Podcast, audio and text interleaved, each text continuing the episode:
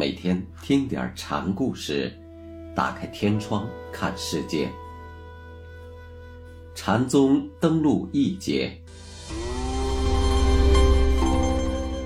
今天给大家讲庞蕴居士的第一个小故事，题目是“一口吸尽西江水”。庞蕴先是参访的。石头禅师，他问石头：“不与万法为侣的是什么人？”开口就问了个超越万物的形而上的大法问题。石头一听，忙用手捂住庞蕴的嘴，意思是这问题是不可言说的。庞蕴由此。豁然有悟。后来，石头禅师问庞蕴：“你当老僧这里后，日常都做些什么？”庞蕴回答：“要问日常事，即无口开处。”问答都是一语双关。石头问话中含有日常心的意味，而庞蕴回答。也是表示以道心处事，无思绪为离，所以事事都是道，竟无下嘴的地方。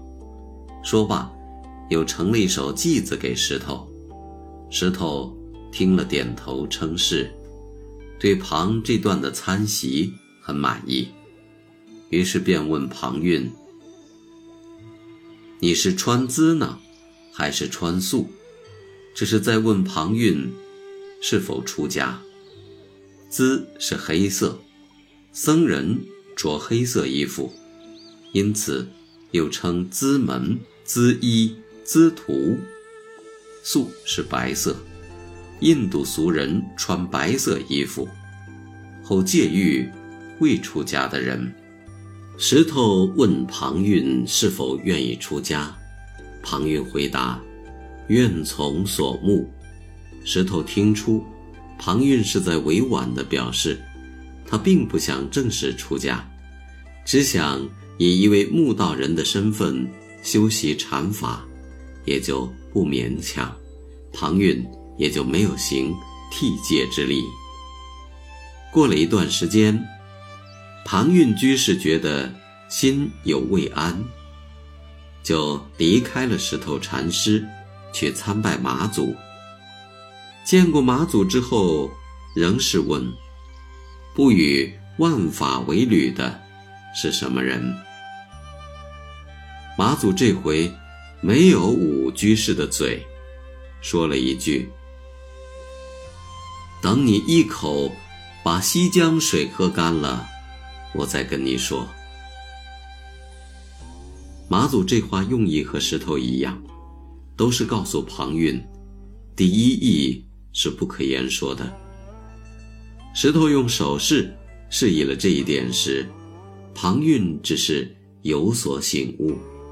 这次，马祖用不同的方式告诉了同样的道理，庞蕴彻底领悟了禅家宗旨：大道是语言文字所不能追摹表述的，必须要靠自己的。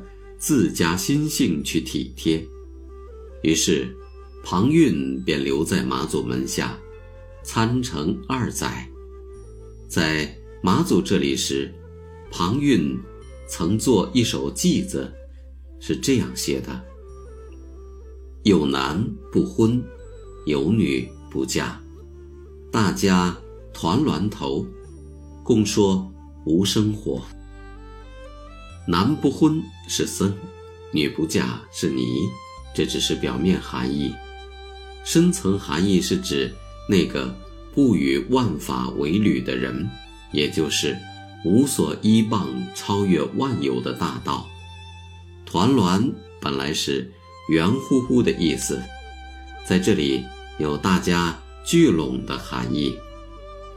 无生活中，无生是。不生不灭的意思，无生活就是关于大法的话，但大法不可言说，所以无生活也就是无用活，说了等于没说。因此，大家一句的含义，就是大家团拢在一起，说有关大法的无用话。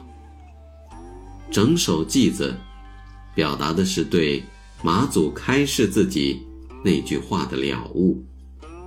从此之后，庞蕴居士机变迅捷，四方向之，一时间名气很大。